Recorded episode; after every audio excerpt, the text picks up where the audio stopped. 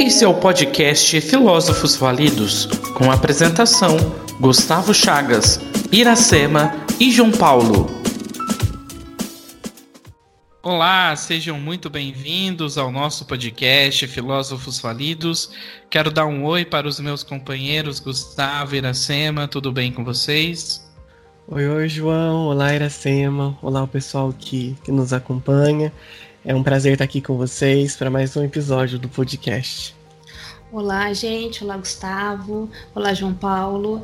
Eu queria dar boas-vindas com uma reflexão na realidade, que é a respeito do conhecimento. Essa semana eu estava conversando com um dos colegas que conhece o podcast, apresentei para ele, ele está nos acompanhando e ele ficou curioso, né, a respeito do nome do nosso podcast e filósofos falidos, né?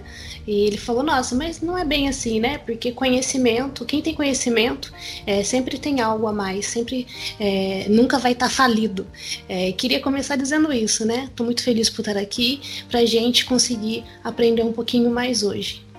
Muito bem, a cada episódio o nosso podcast traz para nossa conversa os assuntos do momento e também os problemas, os dilemas, os pontos filosóficos pertinentes para a nossa vida e para a nossa existência humana.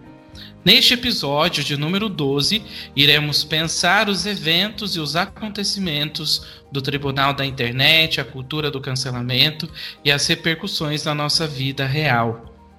É um assunto em destaque que merece o nosso entendimento, pois são fatos decorrentes dessa contemporaneidade. Gostou da nossa pauta de hoje? Então fique com a gente e venha pensar.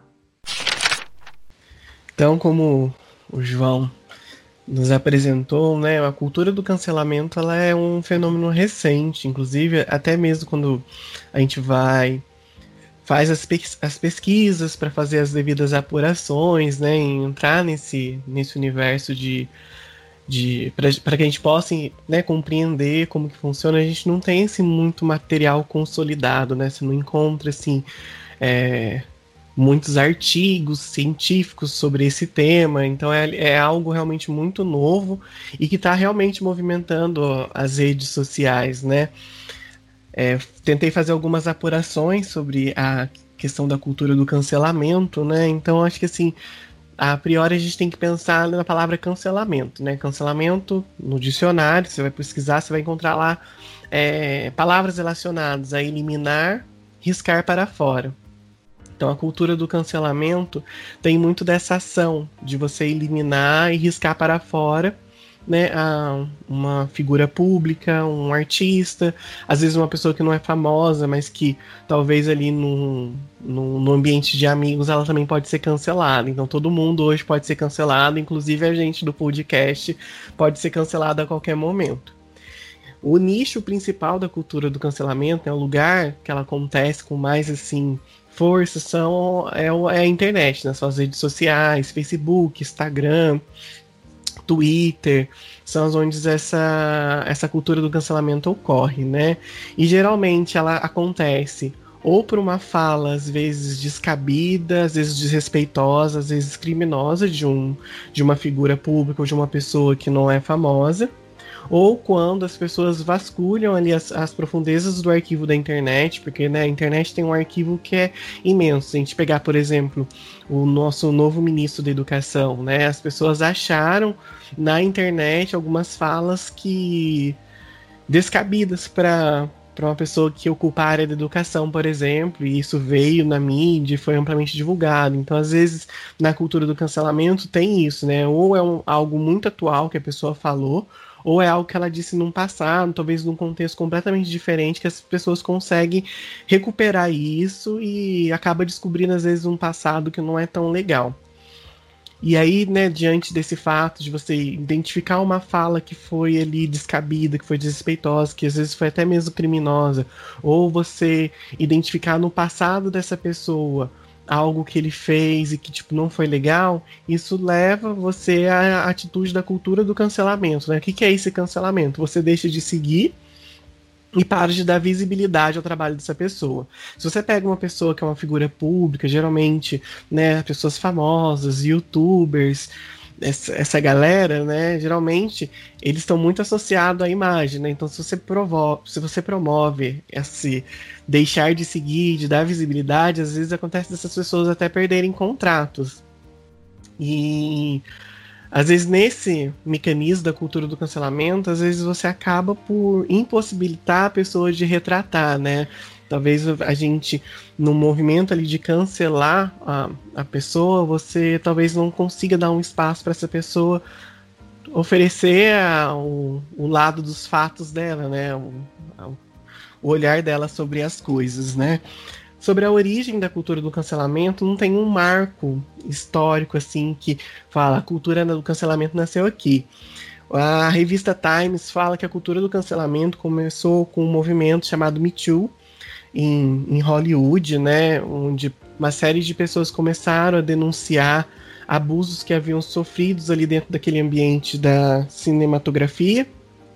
E, e aí isso acabou dando voz a várias pessoas que haviam passado por situações de abuso, é, e isso tomou uma proporção muito grande. O jornal The Guardian e o New York Times também fala de um, de um movimento chamado Chamar a Atenção, que também ganhou proporção em meados de 2017, 2018, se eu não estiver enganado. É, isso mostra que a cultura do cancelamento ela não é, é de todo ruim, né? Ela tem assim seus bônus e seu ônus, né? O bônus dessa cultura, por exemplo, é esse caso, né? Você é, conseguir dar voz às pessoas que foram abusadas e silenciadas, pessoas que sofreram algum tipo de abuso no ambiente de trabalho, é, pessoas que precisam às vezes ser escutadas, mas que não têm essa possibilidade. Então, talvez ali um movimento não desse cancelamento que a gente está tratando aqui, mas de você dar voz a essas pessoas, isso é muito importante, isso ajuda. É, no Brasil, por exemplo, teve um exemplo de uma campanha da Skol de 2015 que próximo do carnaval eles falavam que para as mulheres deixar o não em casa, né? E aí a, a, propaganda, a empresa foi, a escola foi cancelada e eles tiveram que refazer a propaganda para poder se retratar. E aí começou a gerar uma visão ali de, de não uma mulher enquanto objeto, mas de uma mulher é, sendo respeitada como mulher, né? embora tenha ali uma ótica capitalista que, né, o capitalismo tem disso de, conseguir distorcer as coisas sempre em favor do, de, um, de um ideal de, de capital, mas teve isso, teve um, um saldo positivo de tudo isso, né? Então, o cancelamento ele tem o, o, bônus dele porque ele pode fazer com que marcas e pessoas revejam sua postura. O problema do, do cancelamento é quando é, essa indignação diante de preconceito, diante de machismo, diante de racismo e diante de todas essas questões que eu já citei anteriormente, é quando ultrapassa isso para um campo mais polarizado, né? Então, assim, o que, o que pode levar uma pessoa a ser cancelada hoje na internet? Qualquer gesto dessa pessoa, comentário ou like, pode gerar um ataque virtual. E esse ataque virtual ele acaba tomando uma proporção muito grande, né? Que alguns especialistas ali falam de massificação. É, você começa a atacar essa pessoa às vezes por uma fala que ela deu, às vezes por algo que, que ela curtiu.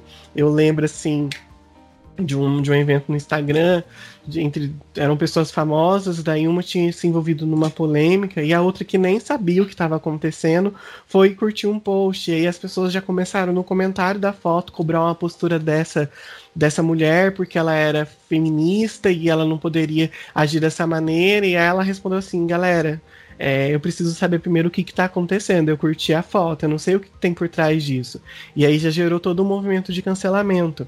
E aí qual que é o problema, né? Às vezes, como eu disse, tem casos de cancelamento que, que são sérios e necessários, porque a pessoa teve uma fala racista, teve uma fala é, preconceituosa, teve uma fala de cunho machista.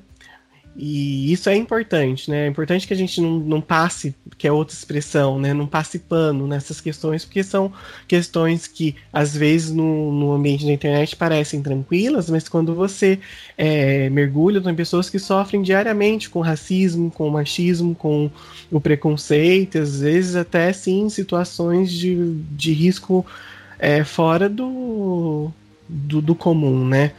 Mas o problema é quando isso extrapola, né? Às vezes a, essa, cultura do cancelamento gera um linchamento virtual que acaba se afastando da causa real e efetiva. Às vezes acaba gerando uma massificação que coloca a pauta do cancelamento em superficialidade. Então, assim, as pessoas começam a linchar, a ser ofensivas, e isso se afasta do ideal de, de, de fazer com que a pessoa repense, de fazer com que a pessoa que está sendo cancelada reveja as suas, as suas posturas, né?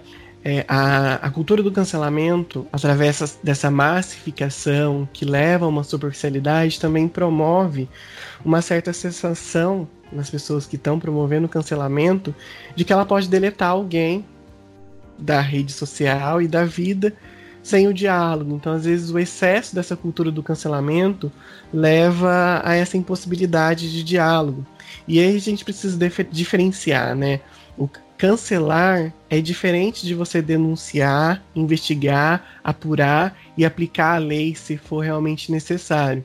Então, às vezes, as pessoas se sentem ali numa posição de justiceiras, de tipo, vamos cancelar tal pessoa e tal, mas esquece que, tipo, o cancelamento pode ter efeitos práticos que a gente vai escutar aqui no episódio, mas às vezes precisa de uma medida mais efetiva, né? Cabe, por exemplo, à justiça fazer a justiça. Então, às vezes eu me deparo com uma situação de cancelamento de uma fala racista, mas não acontece uma denúncia, não acontece uma investigação, não acontece uma apuração e aplicação da lei. Às vezes fica por isso mesmo, fica só o cancelamento pelo cancelamento. É, Outras coisas também que já aconteceram nessa, nessa cultura do cancelamento é você, por exemplo, cancelar uma pessoa que já morreu. Por exemplo, né, quando saiu um documentário do, dos bastidores da vida do Michael Jackson, e aí algumas denúncias de abuso de pessoas que sofreram abuso, né? E aí começaram a, a questionar, né? Não só a questão do abuso, que é grave, mas começaram a questionar a contribuição para a cultura pop que o, que o Michael Jackson tinha dado se era pertinente ou não escutar as músicas dele. E né como se é, a ideia era cancelar o artista por um fato grave sim mas que cabe à justiça que cabe a né as pessoas que, que respondem a isso é, investigar. Outro também problema assim da, da cultura do cancelamento é, às vezes, cobrar um posicionamento de um artista, por exemplo. Então, é, tem que né, cancelar pessoas que não cancelam pessoas canceladas. Então, se eu sou um artista famoso, uma pessoa foi cancelada, se eu não cancelo, eu posso sofrer esse cancelamento também, porque eu não me posiciono. Um caso que aconteceu no Brasil foi com a cantora Anitta, que ela não se posicionou na época das eleições, e daí, como ela tinha um público grande de, de comunidade LGBTQI, é, as pessoas começaram um movimento de cancelamento porque ela não havia se posicionado. E também tem a questão assim, né, dessa polarização, né? Às vezes o cancelamento ele não promove o debate, o diálogo que seria interessante, né? Você pega uma pauta importante de racismo, de preconceito, né? O cancelamento ele poderia gerar esse diálogo, mas quando ele massifica e polariza, ele impede que o diálogo, o debate aconteça e também impede que essas pessoas que foram canceladas impede que elas tenham voz e vez para poder né, dar a sua versão dos fatos, talvez tentar se retratar, talvez tentar se redimir, ou até mesmo mostrar que, olha, realmente eu mereci esse cancelamento porque a minha fala foi realmente racista, preconceituosa, homofóbica, machista. Mas a cultura do cancelamento ela não promove isso, porque eu vou simplesmente deixo de seguir, porque eu não quero escutar a versão dessa pessoa, porque o que ela fez ali já é o suficiente para ela não ter mais espaço. E uma coisa também que alguns especialistas colocam nessa cultura do cancelamento é, primeiro, esse tratar, talvez ali fruto de um, de um capitalismo, de um consumismo, você tratar Acho que isso nos casos dessas figuras públicas, desses famosos, de você tratá-los como objeto que você consome, que você joga fora na hora que você quer. Então, essa relação de objeto que a gente desenvolve com essas pessoas. Então, né, acho que não só famoso, mas no nosso próprio WhatsApp, nossa própria rede social, uma pessoa que começou a falar uma coisa ali que te desagradou, ah, vou cancelar. Daí você deixa de seguir, você bloqueia a pessoa. Então, né, essa relação de, de, de, troca objetal, né? Você, a pessoa é objeto, então você cancela, você joga fora, você bloqueia sem né, dar a vez essa pessoa poder falar esse respeito mútuo, né? E também tem uma questão ali, talvez enraizada na nossa na nossa história, né, que é a questão do, do linchamento pelo linchamento mesmo, né? No, no, livro Vigiar e Punir do Foucault, ele começa tratando do, dessa questão do suplício, né, de um castigo, dessa, desse linchamento ao público, né, desse espetáculo do linchamento. Você linchar uma pessoa, um determinado tipo de público ver e olhar aquilo, tipo, nossa, e se sentir talvez vingado, se sentir justiçado com aquela situação. Então, né, a cultura do cancelamento ela é uma linha aí muito tênue entre fazer justiça, entre também ao pensar em estar fazendo justiça, você agir de forma injusta e tem a questão ali do, do espetáculo do linchamento mesmo, né, de você talvez se sentir melhor porque você numa determinada situação é moralmente mais correto, moralmente melhor do que outra pessoa e você se vangloriar com isso. Então eu vou linchar tal pessoa virtualmente é, na, nas redes sociais, vou achincalhar uma pessoa porque eu sou melhor que ela, porque ela agiu de forma incorreta, ela merece esse linchamento. Tem essa questão também, né, desse suplício virtual, né, desse linchamento que também faz parte dessa cultura do cancelamento. Então, é, como eu disse, é um assunto novo, não tem muitos estudos sobre isso, mas são esses são os problemas que eu consegui apurar lendo aí alguns artigos de, de revistas, jornais, olhando aí, né? Eu não sou tão do mundo das redes sociais assim, de entender, mas já vi alguns cancelamentos acontecendo e já vi sim questões assim dolorosas. Eu acho que só para dar um último exemplo, uma questão que eu vi de, de linchamento, por exemplo, foi de, quando estava tendo o programa do, do Big Brother Brasil, e aí a, uma das participantes, a Thelma, foi duramente linchada na internet porque ela votou num, num cara que era pela, pelo emblema que, pelo emblema que ela havia levantado durante o, o episódio, aquilo era contraditório, e aí pessoas foram na rede nas redes sociais militar contra ela e começaram a promover assim, um linchamento de palavras duras, ofensivas, e esse a gente não precisa pensar só nos famosos, né? Quantas pessoas próximas a gente já foram linchadas na internet com comentários maldosos, ofensivos, e isso tem consequências seríssimas, né? Não sei o que, que o João e a Ira trouxeram para para esse tema do cancelamento, tribunal da internet.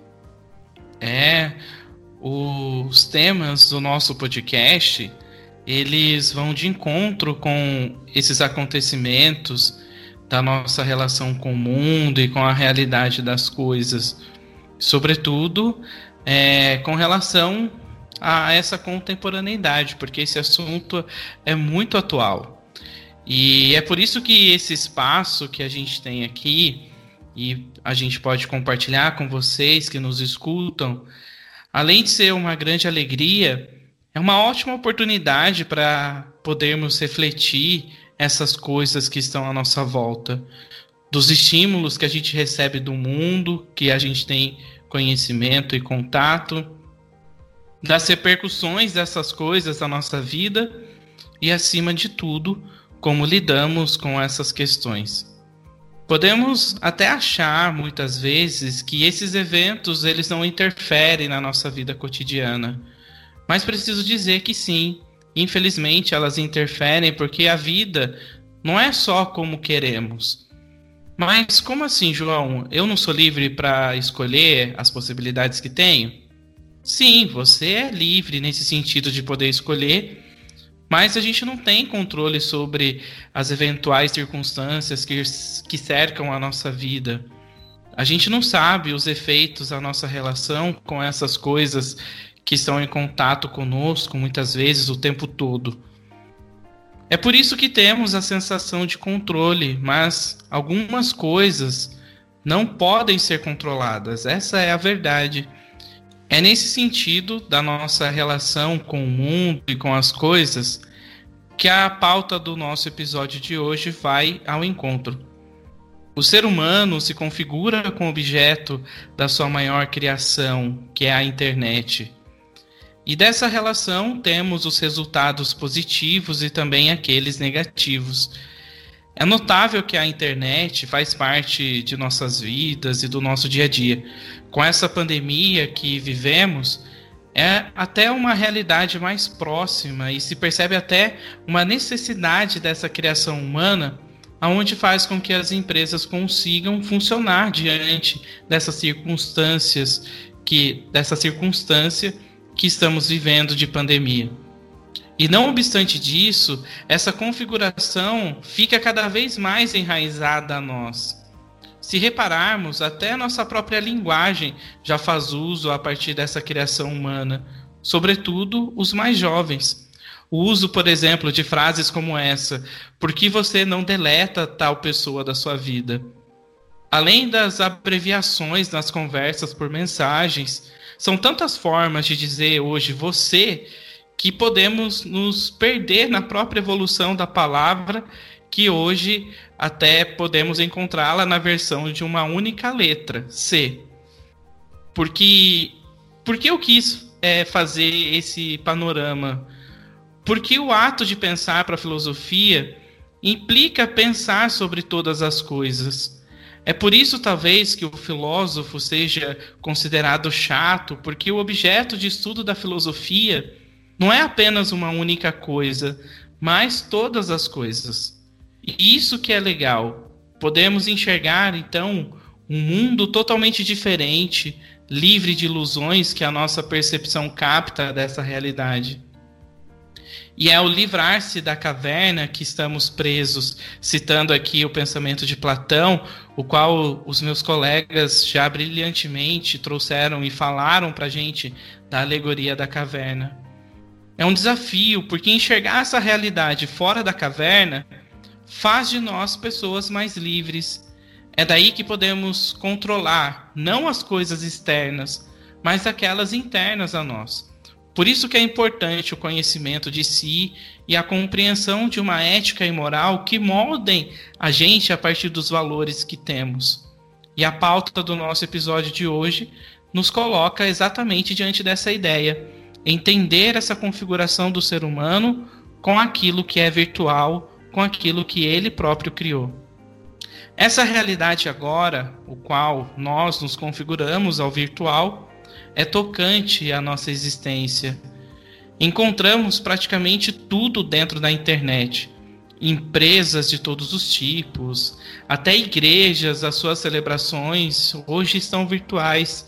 Serviços de todos os tipos, enfim, todas as estruturas físicas que agora vão se desprendendo da realidade e do contato direto com as pessoas e começam a adentrar nessa realidade virtual porque a relação com o virtual é isso.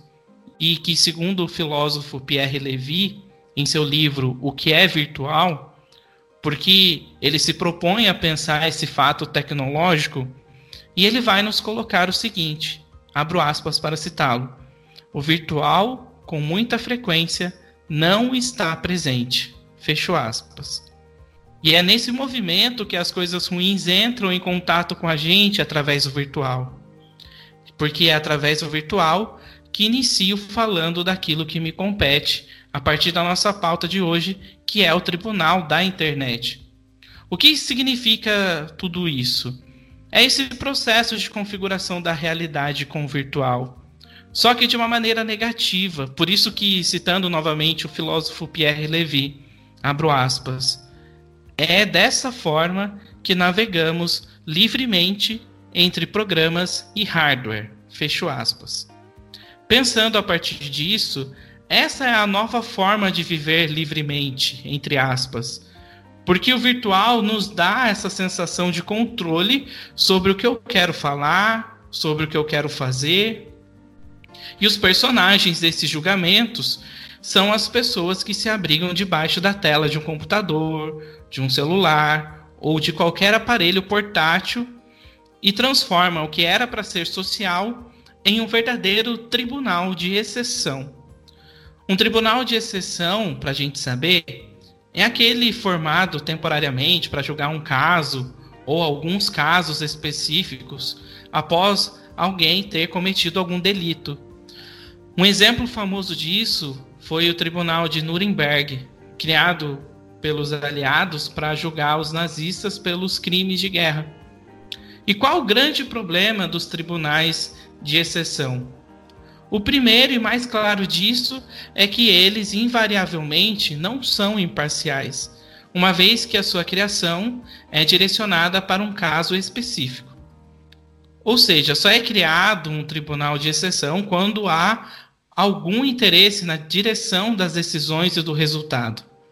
E nesse mesmo tribunal de exceção, localizado nas redes sociais, não existe o contraditório e muito menos a ampla defesa.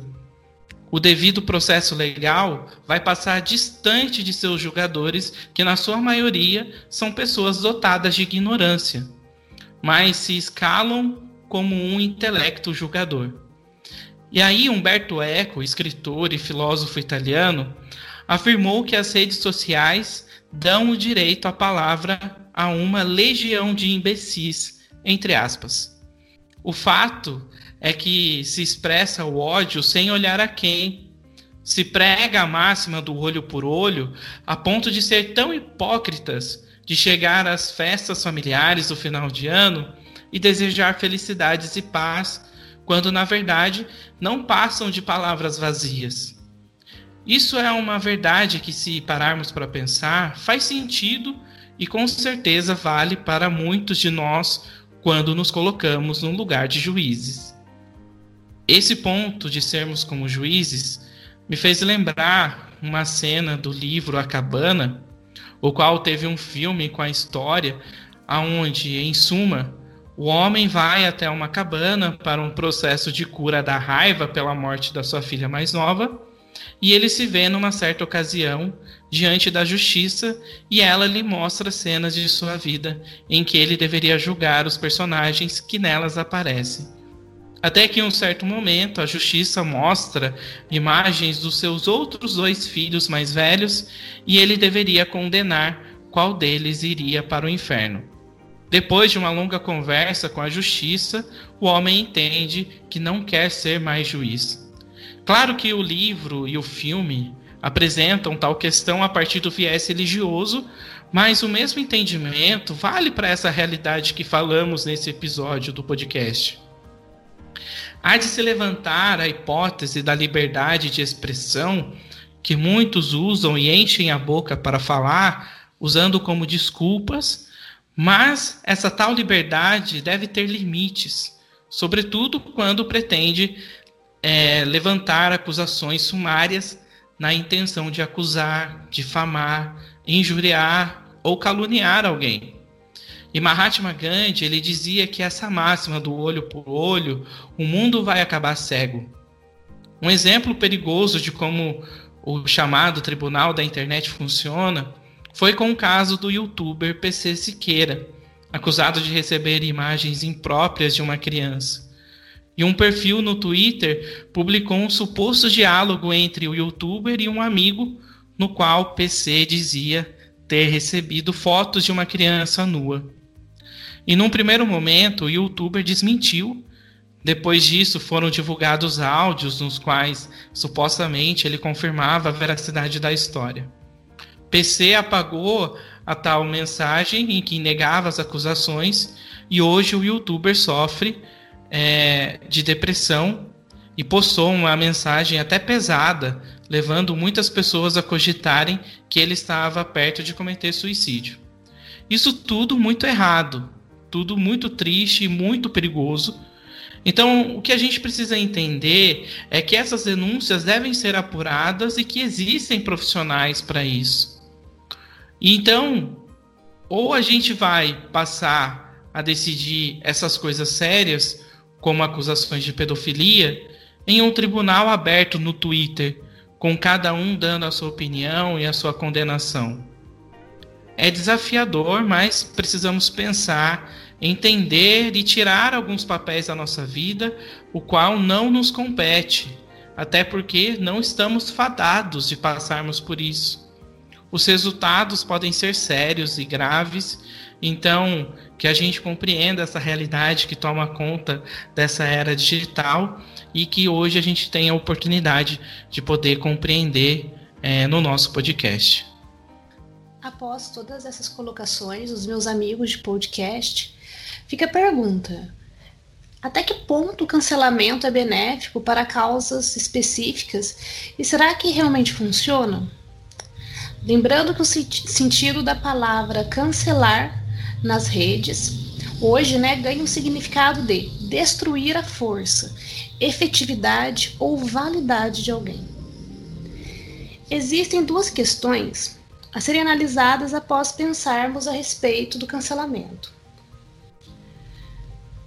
Primeiro, que as celebridades, que nasceram na internet ou não, elas precisam se manter de alguma maneira e ser vistas e lembradas constantemente, pois sem exposição não há fama. Não tem como ser famoso no anonimato, não é mesmo? Nesse sentido, muitos utilizam das polêmicas para conseguir gerar engajamento em suas publicações.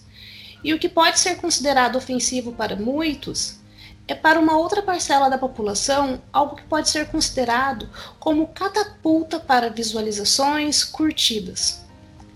Ser politicamente incorreto nem sempre leva ao cancelamento. Temos casos de humoristas que se utilizam de vários termos preconceituosos e não são cancelados por isso. Um segundo aspecto que eu gostaria de falar é a respeito do, de outros casos de cancelamento, né? Existem casos onde os alvos do cancelamento eles não estão preocupados com uma postura ética.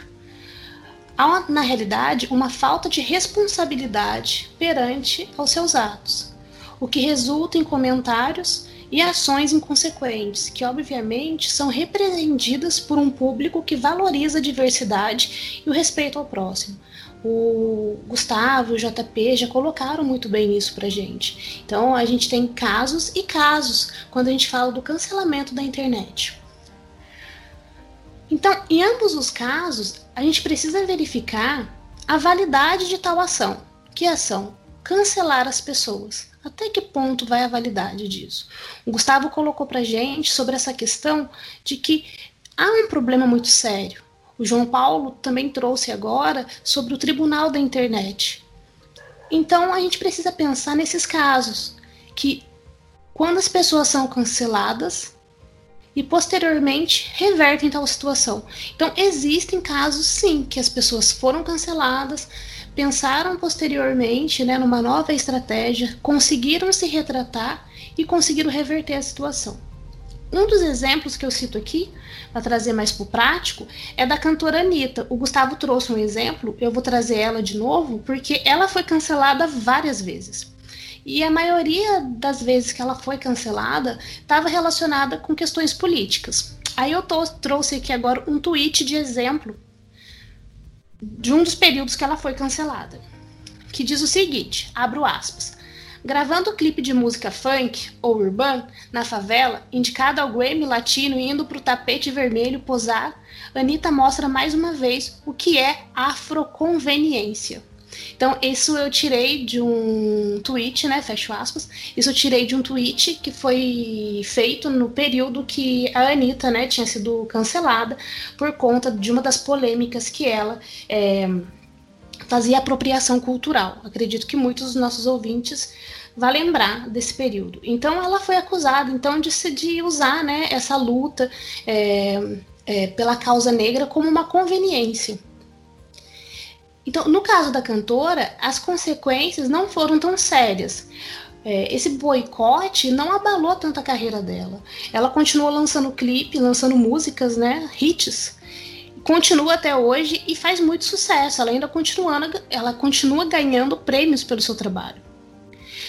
Então, nesse caso especificamente, podemos dizer que o cancelar não repercutiu, repercutiu o efeito, talvez, esperado pois foi revertido. e quando a gente fala de, da vida real, né, da vida offline, não a prejudicou tanto assim. Agora a gente tem um outro caso que é do MC Gui, acredito que muitos lembrem também, que foi quando ele zombou da aparência de uma garota que estava fantasiada de um personagem da Disney. E um do, da, das questões que colocaram na internet é que ele não poderia agir dessa maneira, fazer esse tipo de comentário, porque provavelmente aquela garota ela estava fazendo tratamento de câncer, porque a aparência dela dava para ver isso, porque ela não tinha sobrancelhas. Em resposta às manifestações da internet, aos cancelamentos, o MC Gui falou, né? Isso aqui é uma frase que ele citou. Eu dei risada porque achei um pouco impressionante. A internet está muito chata. Então, esse foi um posicionamento dele que repercutiu, repercutiu muito e gerou cancelamento. Nesse caso, sim teve uma repercussão maior é, na vida offline dele, porque ele sofreu vários cancelamentos de shows. Então, agora é um segundo caso, né, que eu citei, que teve mesmo um efeito. E para além dessas questões, que são importantes sim, mas estão muito mais relacionadas com uma consciência moral, eu queria falar de um terceiro caso, que na realidade aconteceu até antes desses, que tá, está envolvido com o ator Kevin Spacey. Ele que é um ator muito famoso, né? Ele sofreu várias ações judiciais. Ele foi acusado de atentado ao pudor e também de assédio sexual nos Estados Unidos e na Inglaterra. A carreira dele ficou parada após as primeiras acusações por assédio, que foram feitas em novembro de 2017. Essa onda de denúncias surgiu em meio ao hashtag MeToo, que o Gustavo já citou lá na frente. Nesse caso, então, você percebe que o cancelamento ele teve uma outra perspectiva, um outro desdobramento. Ele de fato fez gerar uma série de consequências na vida offline, mas que está relacionada com assuntos extremamente sérios, né? Então, diante do exposto, a gente pode pensar então em alguns aspectos sobre o cancelamento, né? É, um deles é a forma de mobilização da vida pública. Então, nesse sentido, as pessoas se movimentam e conseguem se pronunciar quando são injustiçadas ou testemunham alguma situação ou algum ato que ferem os outros. Agora, no segundo aspecto, é preciso admitir que cancelar alguém é uma ação que pode ser considerada como algo de extrema que não pode né, ser considerado como algo de extrema relevância. E nesse ato, é, a gente resumir um simples cancelamento como uma ação política do sujeito. O que eu quero dizer com isso é que muitas pessoas elas podem pensar que ao cancelar alguém elas estão contribuindo para uma transformação da sociedade e que só isso basta. Então, e toda essa discussão que a gente desenvolveu até agora nos mostra que não. Será que somente eu ir lá dar o desfollow em alguém vai ser suficiente para eu mobilizar uma sociedade e trazer uma transformação necessária quando nós estamos indignados perante a uma ação? Então a gente precisa refletir um pouquinho sobre isso. É, é preciso pensar para além do cyberespaço. Outra questão, além dessa também que eu queria trazer, que o João Paulo já trouxe para gente muito bem, é sobre o julgamento quando ele fala do tribunal da internet. Quando as pessoas elas sofrem esse julgamento, que é um, um linchamento virtual, muitas vezes é preciso pensar nessa falta de perspectiva. Porque as pessoas, muitas vezes, elas tendem a construir seus argumentos baseados somente em um único ponto de vista. Em uma informação única. A gente precisa ir além da manchete. Não somente ficar com um lado da situação e a partir daí começar a tecer, né, as nossas, os nossos julgamentos e condenar as pessoas. Então, a partir de toda essa discussão, que eu acredito ser muito relevante para a gente, pensar um pouquinho sobre as nossas atitudes diárias, o, o que o, um clique nosso na internet pode contribuir ou não para o desenvolvimento de uma causa maior. E pensar também que é necessário, então, o desenvolvimento de uma consciência moral. Então, quando a gente puxa para a filosofia, a consciência moral do indivíduo que está lá em foco, que seria o influencer, é, a celebridade hollywoodiana que está com suas redes sociais. a gente pode contribuir, então, para esse desenvolvimento dessa consciência moral desse sujeito? Com certeza. Quando você cancela alguém e faz essa pessoa pensar a sua ação, por mais que estratégica que ela seja depois, ela vai repensar a sua ação depois. E desenvolver também a nossa própria consciência moral, porque como eu vou julgar, julgar alguém, não dar a ela o direito de se retratar, de mudar, não é mesmo? Eu gostaria de encerrar então essa minha fala com um texto do Oscar Wilde que vai falar um pouquinho sobre essa consciência moral, que é do livro O Retrato de Dorian Gray, onde ele vai dizer: Que adianta você me dizer que resolveu agora ser bom? exclamou Lord Henry, molhando seus alvos dedos em uma vasilha de cobre vermelho, cheia de água de rosas. Você já é perfeito, não mude, por favor. Dorian Gray meneou a cabeça. Não, Harry. Durante minha vida, tenho praticado atos terríveis. Não pretendo voltar a isso. Comecei ontem minhas boas ações. Onde estava você ontem? No campo, Harry, sozinho em uma pequena estalagem. Meu caro amigo, disse Lord Henry, sorrindo. Todo mundo pode ser bondoso no campo. Lá não há intenções. E esta é justamente a razão pela qual as pessoas que vivem fora da cidade não são absolutamente civilizadas. A civilização não é de maneira nenhuma uma coisa fácil de se alcançar. Há apenas duas maneiras de chegar a ela. Uma é a cultura e a outra a corrupção. Ora, a gente do campo não tem oportunidade de travar conhecimento com qualquer das duas maneiras, por isso fica completamente estagnada a cultura e a corrupção. Repetiu Dorian Gray como um eco. Conheci um pouco de ambas, e agora horrorizo-me ao pensar que as duas possam estar lado a lado. Tenho um novo ideal. Harry. Vou mudar. Creio que até já mudei. Que fique pra gente pensar aí, gente.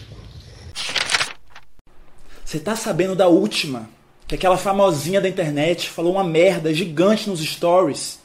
Você não vai acreditar. Essa garota é uma vergonha, ela é horrível, ela é um desserviço para a sociedade. O que ela falou é inaceitável. Ah, mas eu vou expor ela, eu vou denunciar sim. Eu não vou passar pano não. Com tantos seguidores, como é que essa garota se dá o luxo de errar? Então, eu posso te contar uma coisa? As pessoas erram. Mas parece que a gente não está muito acostumado com isso. Atacante Neymar será investigado por divulgar fotos íntimas de uma mulher que o acusa de estupro. Vini, vai lá, uma história longa, complexa, tomou conta aí de boa parte do noticiário durante o final de semana. Por onde. Aline Araújo usava o perfil no Instagram para falar sobre ansiedade e depressão. No dia em que foi avisada pelo noivo, Orlando Costa, que ele não se casaria, ela desabafou na rede social escreveu uma publicação na qual contava sobre o abandono e sobre a decisão de se casar sozinha. Aline cumpriu o prometido e curtiu a festa, mas recebeu muitas mensagens ruins. Antes do episódio, Aline tinha cerca de 20 mil seguidores. Agora, o Instagram da jovem soma 420 mil usuários. Eu gostaria de destacar da fala do Gustavo quando ele fala dessa questão de que não existem trabalhos é, a respeito dessa temática da, da cultura do cancelamento, do tribunal da internet. Mas eu quero dizer que essa forma de pensamento ela está né, nas bordas dessa temática, porque quando a gente para para analisar essa questão da, do virtual, ele simplesmente mudou de área, né? Aquilo que era físico, então ele passa para o virtual. A minha forma de agir não é só o agir e comunicar com as pessoas, é o meu agir diante daquilo que é o virtual. Então, essas temáticas elas estão é, nas bordas dessa temática e a gente pode pensar a partir delas. Então, temáticas aí como questões éticas, morais, É, nós temos uma que eu gostaria de destacar agora, por mais que eu já tenha falado é, no começo, de que essa falsa ideia de liberdade que a gente tem, né, como que a gente se engana a partir disso? Porque a gente não pode usar dessa desculpa de que eu sou livre para eu dar justificativa para eu fazer aquilo que eu quero, para dizer o que eu quero, para fazer o que eu quero, né? discordando de pensamentos, gerando brigas na internet. Quem aí não teve ou presenciou é, discussões na família, né? na internet, porque não um não concordava com o outro em alguns momentos e, sobretudo, é, nas últimas eleições no nosso país aí como se teve discussões familiares por conta de visões políticas no nosso país, né, com relação à última eleição para presidente. É, é muito difícil a gente entender é, essa questão, mas a gente pode entender esses movimentos através dessas temáticas que estão à borda e, e que a gente pode pensar a partir delas, né? Então, aquilo que é, era configurado físico, porque hoje eu já não preciso ter então é, contato com as pessoas para poder discordar do seu pensamento. E aqui eu posso então na internet falar o que eu acho e expondo o meu pensamento e não concordando com quem não concorda com o meu pensamento, eu posso cancelar. Então são coisas que a gente deve parar e pensar e refletir bastante para que a gente compreenda e não siga esse fluxo que as pessoas hoje tendem a seguir. É, como o João colocou, né? Esse, a, cultura do cancelamento é um fenômeno recente, mas as questões que estão ali no entorno dessa cultura do cancelamento são, são questões assim talvez mais antigas, né? O João colocou ali a questão ética, moral, a questão da discussão da própria liberdade de, de expressão, o que, que é liberdade de expressão, o que, que não é. Eu também aqui recordo que a gente tratou dessas questões ligadas a, a esse mundo virtual em outros episódios do nosso podcast, por exemplo, no episódio sobre fake news, no episódio sobre o lugar dos corpos na sociedade, no episódio sobre a sociedade do cansaço, da vida enquanto espetáculo, a gente passou, talvez assim, esbarrando ali na, na, cultura do cancelamento, ou esbarrando nessa vida virtual, né? E dos riscos que tem essa. Essa, né, essa parte da vida virtual que, que também faz parte da nossa, da nossa existência, né? E uma coisa assim que, que eu ressalto, que eu creio que, que é um problema grave da cultura do cancelamento, é a questão da impossibilidade do diálogo. A impossibilidade do diálogo eu acho que é um, uma das questões mais graves da cultura do cancelamento. Eu é, né, tava aqui fazendo as apurações e aí eu lembrei de um caso de uma mulher da cidade do Guarujá que, que ela foi tipo, acusada numa rede social de que praticava magia negra. E daí as pessoas da, da comunidade ali onde ela morava, da região onde ela morava, cercou ela na rua e começaram a, a um linchamento não virtual, físico mesmo, lincharam a mulher e aí ela não resistiu aos ferimentos e morreu dois dias depois. Então aí a gente, né, como eu citei os outros episódios justamente por isso, né, como que até onde vai esse, esse limite do mundo virtual, né? Uma notícia, talvez ali na, na, naquela época o tema da fake news não tivesse tão em pauta, mas uma notícia falsa acusando uma pessoa de magia negra, a questão ali de, de um de um talvez de um possível preconceito, aí depois as pessoas se sentirem é, justiceiras e fazer justiça com as próprias mãos de ir promover um linchamento a partir de uma notícia que foi espalhada no, no ambiente virtual e a questão do não diálogo, né? Não, não tem ali um espaço de conversa, um espaço onde fosse possível fazer as apurações, fosse, onde fosse possível fazer uma escuta e tentar resolver as coisas da melhor maneira possível. Então, é, eu considero isso muito grave, né? Se a, gente, se a gente pensa nesse sentido, a gente vê que a cultura do cancelamento ela engloba outras coisas, né? Engloba, por exemplo, questões é, de liberdade moral, ética, justiça, questão de, de respeito, tolerância. Então, é um assunto novo, mas que ali no, né, no seu em volta tem assuntos que já são recorrentes, que a gente já discutiu no nosso podcast e que. É, e que são perigosos, né? Acho que assim, o cerne do problema para mim é justamente esse diálogo combinado com a massificação, né? Então você fecha o diálogo, você fe se fecha para a possibilidade do diálogo e promove uma massificação de um linchamento virtual. Acho que isso é grave, né? Como a Ira Sema colocou, essa questão tem assim do cancelamento tem, é, eu falei isso na minha, na minha fala, na né, questão do bônus e do ônus, mas eu acho que o ônus ele é muito mas é pesado porque eles têm consequências sérias, né? Por exemplo, o caso dessa mulher que, que foi morta, né? Um, um assassinato coletivo ali, né? Mataram a mulher por conta de um, de um linchamento físico baseado numa notícia falsa. E a gente tem, né, na, nesse, nesse estágio que a gente está da sociedade, quantas pessoas saem feridas e machucadas desse ambiente virtual, né? E às vezes tem até assim um depósito muito grande de confiança no ambiente virtual, e aí as consequências práticas desse cancelamento e desse linchamento, principalmente quando eles partem de algo que né? Uma coisa como, né? Uma coisa é você promover um cancelamento ali, for, né?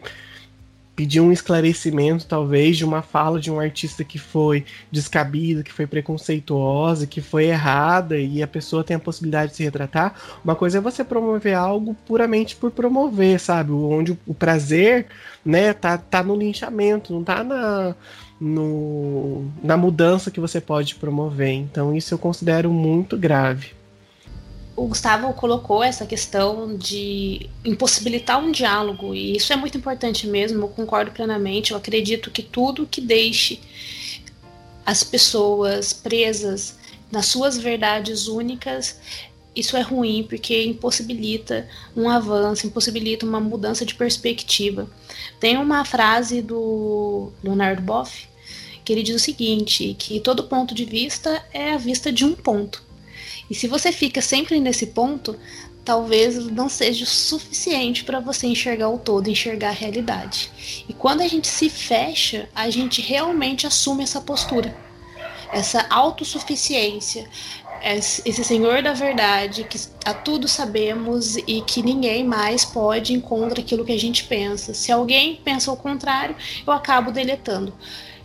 Por que eu tô dizendo isso? Porque é um passo apenas, né? É diferente, a gente se sente empoderado mesmo. É, eu cancelo alguém porque essa pessoa fez algo que eu não concordo. Ok, gente, eu acredito que isso é uma, uma liberdade de expressão. É necessário que a gente também reaja às situações. Ninguém aqui é simplesmente um espectador tem um título do livro do Jacques Rancière que eu gosto muito, que ele fala que é o espectador emancipado, né? Então nós estamos emancipados, sim. Nós conseguimos hoje demonstrar de alguma maneira a nossa insatisfação com as ações das pessoas, com as ações dos nossos governantes. Então a gente tem que usar isso a nosso favor, sim. Mas é uma linha muito tênue, porque a partir daí eu acredito que tudo aquilo que não vai me agradar, tudo aquilo que não vai mais é, dialogar comigo, né? Dialogar no sentido que não vai discordar da minha posição. Aí eu vou querer cancelar, eu vou querer estar longe. Então é uma linha muito tênue. A gente tem que tomar cuidado só com isso, acredito eu. Tentar achar aí, sei lá, usar um termo aristotélico, um meio termo, não sei, para tentar mesmo não se fechar o diálogo, porque o diálogo é extremamente importante. E tomar cuidado com esses mecanismos que a, que a gente mesmo cria para nós. É, quando a gente pensa, às vezes, é, nessa sociedade do espetáculo, que a gente falou até no, em um dos nossos podcasts, a gente pensa um pouquinho como que a indústria ela acaba moldando o nosso pensamento. E a partir de uma formação mesmo, uma lapidação da nossa mente, eles vão produzindo para gente uma quantidade média de informação. As pessoas acham que o fato de ter muita informação que aquilo é conhecimento. E na realidade, não. A gente sabe que o excesso de informação nos limita, porque a gente não consegue manter o foco de forma profunda em uma única coisa. A gente não consegue aprofundar, a gente só fica com a manchete. Isso é ruim. Então, o excesso de informação não é conhecimento. Você precisa aprender a filtrar essa informação. Isso também é importante. Porque senão a gente acaba se tornando um leitor médio, um ouvinte médio. Então, a nossa cognição, essa nossa capacidade mental, ela vai se tornar média também. Então, isso é importante a gente pensar também. É, o que eu estou fazendo comigo mesmo? É, me colocando nessa posição de resistência, nessa posição de julgadora, né, de juíza, de nós não somos juízes, quem nos nomeou assim? Nós temos sim, é, isso é muito importante ressaltar, capacidade mental para analisar a realidade, mas tudo isso é, é estudo, é reflexão. A gente não pode simplesmente se fechar nas nossas verdades e não dar voz para o outro. A gente precisa escutar o outro e depois dos argumentos que ele colocar esse outro, a gente vai poder ter uma opinião. Então, é, a filosofia ela vai falar isso pra gente. A gente tem que problematizar a realidade. Então, a gente vai debater. Então, precisamos de argumentos. A gente não pode simplesmente se fechar nas nossas verdades. E outra questão, nós somos seres humanos, os seres humanos erram, não é mesmo? Então, simplesmente condenar alguém e achar que a partir daquilo a pessoa não vai mais poder mudar é também uma questão muito séria. Então, são pequenas questões que a gente precisa pensar e se alguém aí tiver alguma outra questão para colocar, para contribuir para o nosso diálogo, vai ser muito bem-vindo. Isso tudo que a gente tem falado, é importante a gente ter o conhecimento para a gente se livrar dessa onda que a gente segue muitas vezes aí de acordo com o andar da sociedade, porque isso vai adentrando na nossa vida corriqueira e às vezes a gente nem percebe isso. Quando nós vemos, a gente está lá também praticando, né? Por isso que é importante nós conhecermos esses movimentos, entendermos como funciona é, essas questões que a gente tem abordado aqui hoje, para que a gente se livre, né? Novamente aí se livrar da caverna, para que a gente possa vislumbrar a vida real como ela é. E nesse sentido de conhecimento, eu gostaria de indicar para vocês nesse momento é, o livro do Pierre Levy, o, o que é virtual, porque quem deseja iniciar querendo entender essa rede de comunicação né, que nos conecta uns com os outros e entender essa questão da virtualização, do virtual, é, eu indicaria é, ler esse livro. É um livro muito fácil, muito tranquilo de se ler em comparação à sua obra, que é a Cybercultura, que é do, do mesmo pensador, né, do mesmo filósofo. Então é muito interessante para a gente poder entender essas questões, porque esses movimentos eles estão aí, né? estão é, na onde a gente está acostumado a estar também. Né? E a gente precisa enxergar essa realidade para que a gente consiga se livrar o máximo possível dela. Porque é, a gente precisa entender também, né? Eu acho que essa palavra de entendimento ela é muito forte, porque realmente é, hoje o nosso viver não é só um viver para nós. Nós vivemos expostos, nós estamos expostos. Quem aí já não viu alguns vídeos das pessoas aí em alguns lugares, né, na, que postam no, no Facebook, no Instagram, com as frases assim: vamos deixar tal pessoa famosa porque tal pessoa falou isso para um negro, né? Ou seja, a pessoa ela teve atitudes racistas. É, ou vídeos que as pessoas foram ruins umas com as outras. Então as pessoas utilizam desse bordão do vamos deixar tal pessoa famosa, ou seja, vamos deixá-la conhecida para que a gente possa é, denunciar, para que a gente possa é, levar as autoridades, pelo menos isso numa ingenuidade de pensamento, porque a gente sabe que Muitas vezes esse tipo de comentário, esse tipo de postagem, ele nos leva a, a né, faz com que induzam as, as pessoas de má fé a irem até essa pessoa e praticarem o linchamento. E não o linchamento virtual, mas o linchamento real, onde vão lá e batem nela, espancam até a pessoa muitas vezes morrer. Então, não estou falando que não é para a gente não fazer isso. A gente deve fazer denúncias. A internet ela ajuda nesse sentido, porque hoje quem não está aí com o celular, né, todas as coisas que acontecem ao nosso redor, ao nosso redor tem alguém com o celular que pode filmar a gente. Então nós estamos uma existência exposta. E por isso que essa compreensão ela precisa ser muito forte, né, para que a gente não caia novamente nessas questões. Então por isso que esse eh, entendimento ele é necessário, ele é urgente para que a gente veja como funciona isso e não abram brechas para que as más intenções elas entrem é, próximo da gente. E uma das coisas também que eu queria destacar é de que nós utilizamos a nossa inteligência, nós somos um ser racional, mas realmente racional porque a gente age de uma maneira racional, mas no fundo não é racional. Porque o que, é o tipo de pensamento? Ou melhor, qual o tipo de pensamento que tal pessoa tem? são coisas que a gente deve observar e até mesmo na gente mesmo, né? É um movimento primeiro começa em nós, da gente se auto entender esse tipo de pensamento que a gente tem. É, então, por isso que o autoconhecimento ele é muito importante também é, nos vários aspectos da nossa vida e esse é mais um.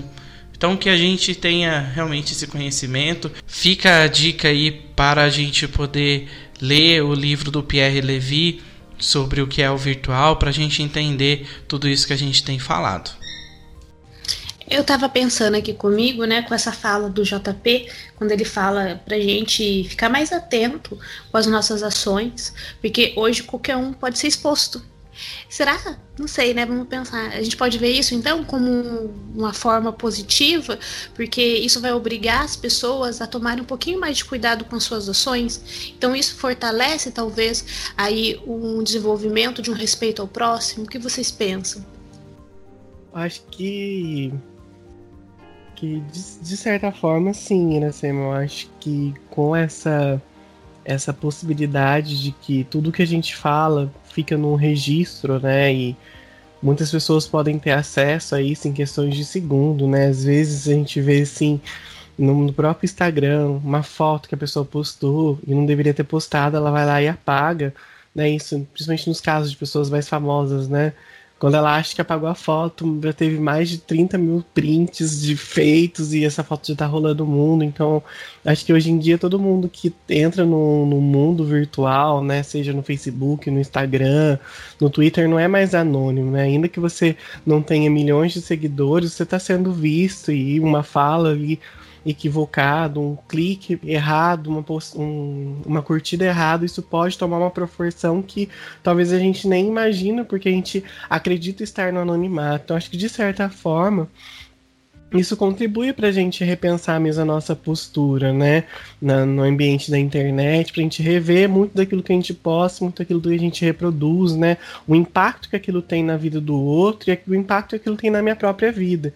Então eu, eu tô de acordo, sim, que eu acredito que, né, esse não anonimato, né, essa condição de não estar mais em anonimato faz com que pode, não faz, nos dá a possibilidade de, de de certa forma, a gente rever o nosso posicionamento, repensar num, num clique.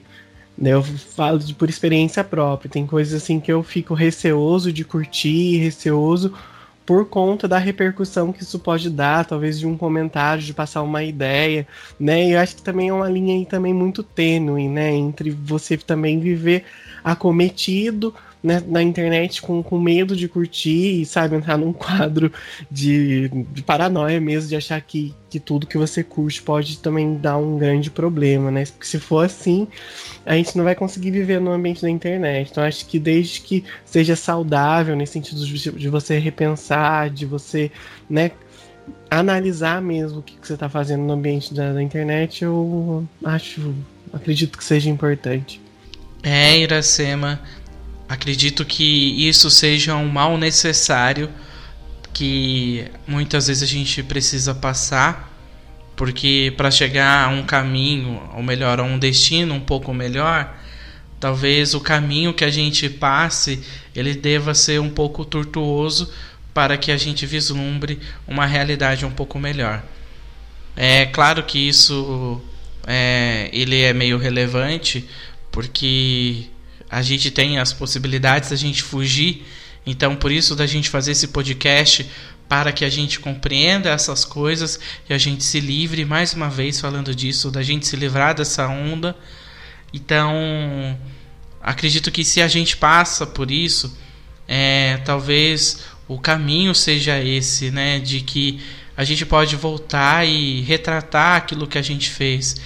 Né? Acho que a gente fala muito de cultura, mas precisa-se na nossa sociedade essa cultura do respeito, da empatia, que são virtudes que faltam na nossa sociedade, falta na gente, né? Eu não sei ao certo, né, pelo menos uma maneira tão espontânea de pensar por que, que as pessoas elas agem dessa maneira, por que, que elas praticam as coisas que praticam e fazem as coisas que fazem, né? É meio redundante, mas é isso mesmo para a gente entender. Porque as pessoas elas têm a tendência de sempre achar algo para justificar os seus atos.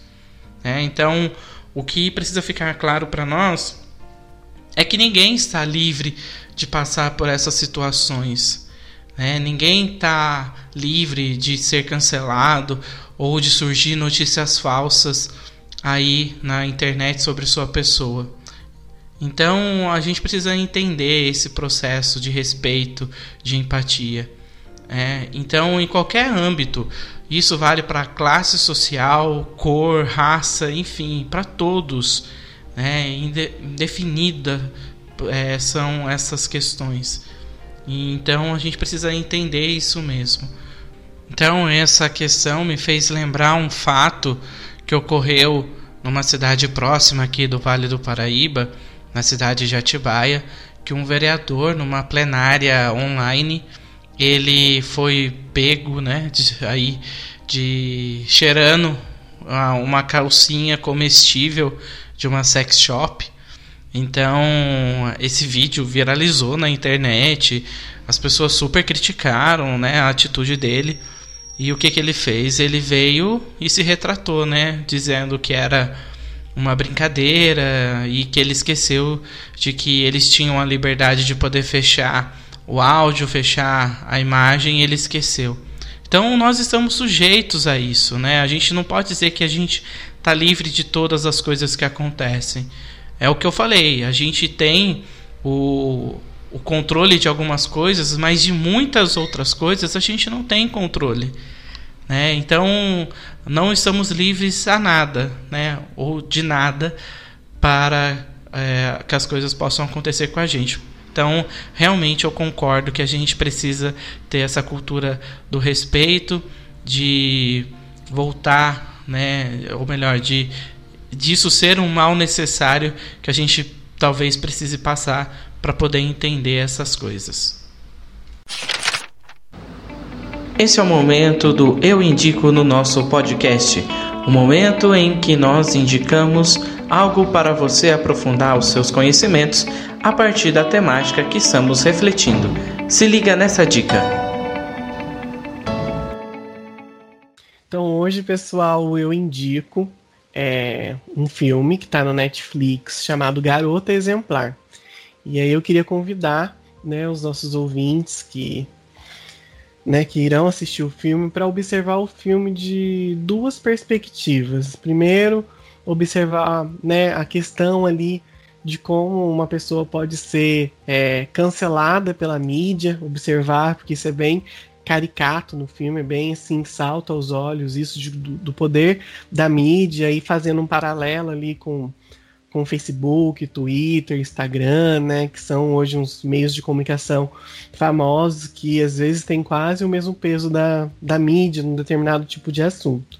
E também convido o ouvinte que que irá assistir o filme a olhar o filme de uma maneira desconfiada, de, desconfiando da, da, da, realidade, né? Em que sentido? Pensar que nem tudo na internet é como aparenta ser. Eu convidaria os nossos ouvintes a assistirem um filme dessas e analisando essas duas perspectivas que vai é, fornecer um retrato bacana dessa cultura do cancelamento e desses dessas possibilidades de equívocos que a gente tem num julgamento muito rápido, num julgamento sem investigação, sem apuração. Então, é o eu indico desse episódio, o filme Garota Exemplar.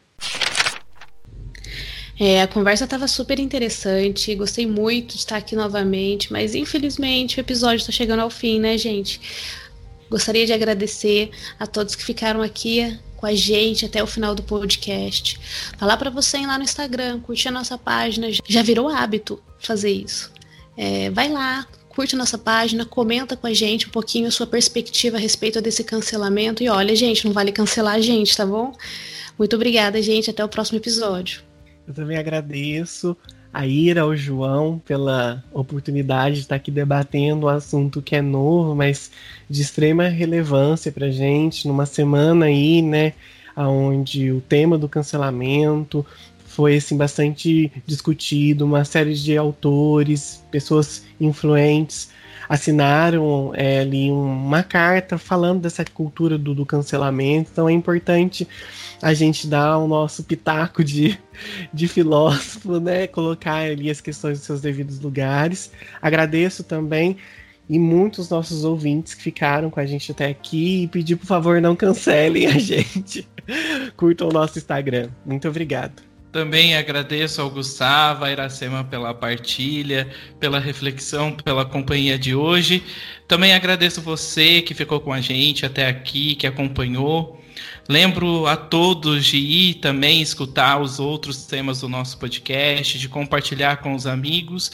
É de graça e não custa nada, porque vale lembrar. E também não cancelem a gente, tá bom? Um abraço a todos, até o nosso próximo episódio. Valeu!